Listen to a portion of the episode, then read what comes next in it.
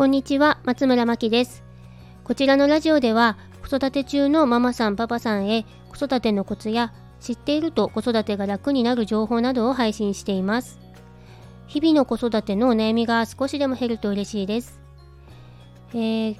今日もですね、ご近所のママ友さんと子供の投稿を見送った後、恒例の雑談をしてきました。今日は最近子供たちの間で流行っているのかよく言ってくることがありましてそれについてだったんですけどあのママはこの気持ちを分かってないよねとか逆にこの気持ち分かってるねとか最近よく言ってるんですね。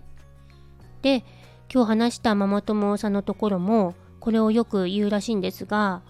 先日あの夜歯磨きをした後にアイス食べたいなーって息子さんが言ったんですね。で、いつもなら歯磨きしちゃったからまた明日ねとかで終わらせていたらしいんですけど、あの寝る前、寝る時間まで少し時間があったし、あの自分にも余裕があったから、もう一回歯磨きしたらいいかと思って食べていいよって言ったらしいんですね。そしたら息子さんが子供の気持ち分かってるってめっちゃ喜んでたみたいなんですね。あのちょっとしたことなんですけど子供の中で分かってほしいタイミングの時にこちらが行動できると子供ってものすごい喜ぶんですよね。こちらもやることがあるのでいつも分かってあげられることはできないんですが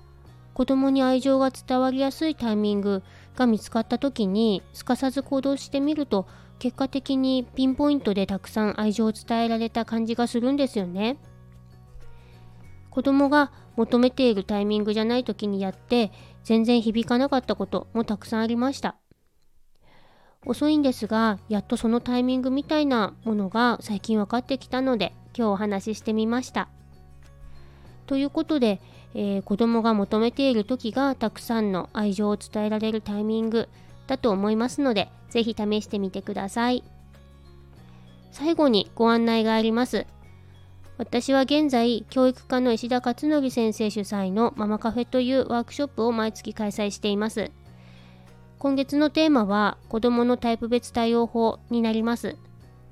お子さんと親御さんのタイプをチェックリストを使って確認して、それぞれに合った対応法をお伝えしています。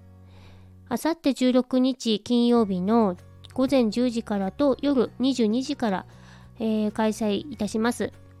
まだお申し込みが間に合いますので、ご興味ありましたら説明欄のリンクからご確認ください。また、こちらのラジオの感想や子育てについてのご質問などありましたら、お気軽にコメントやレターでお寄せください。それでは最後までお聴きいただきありがとうございます。松村真希でした。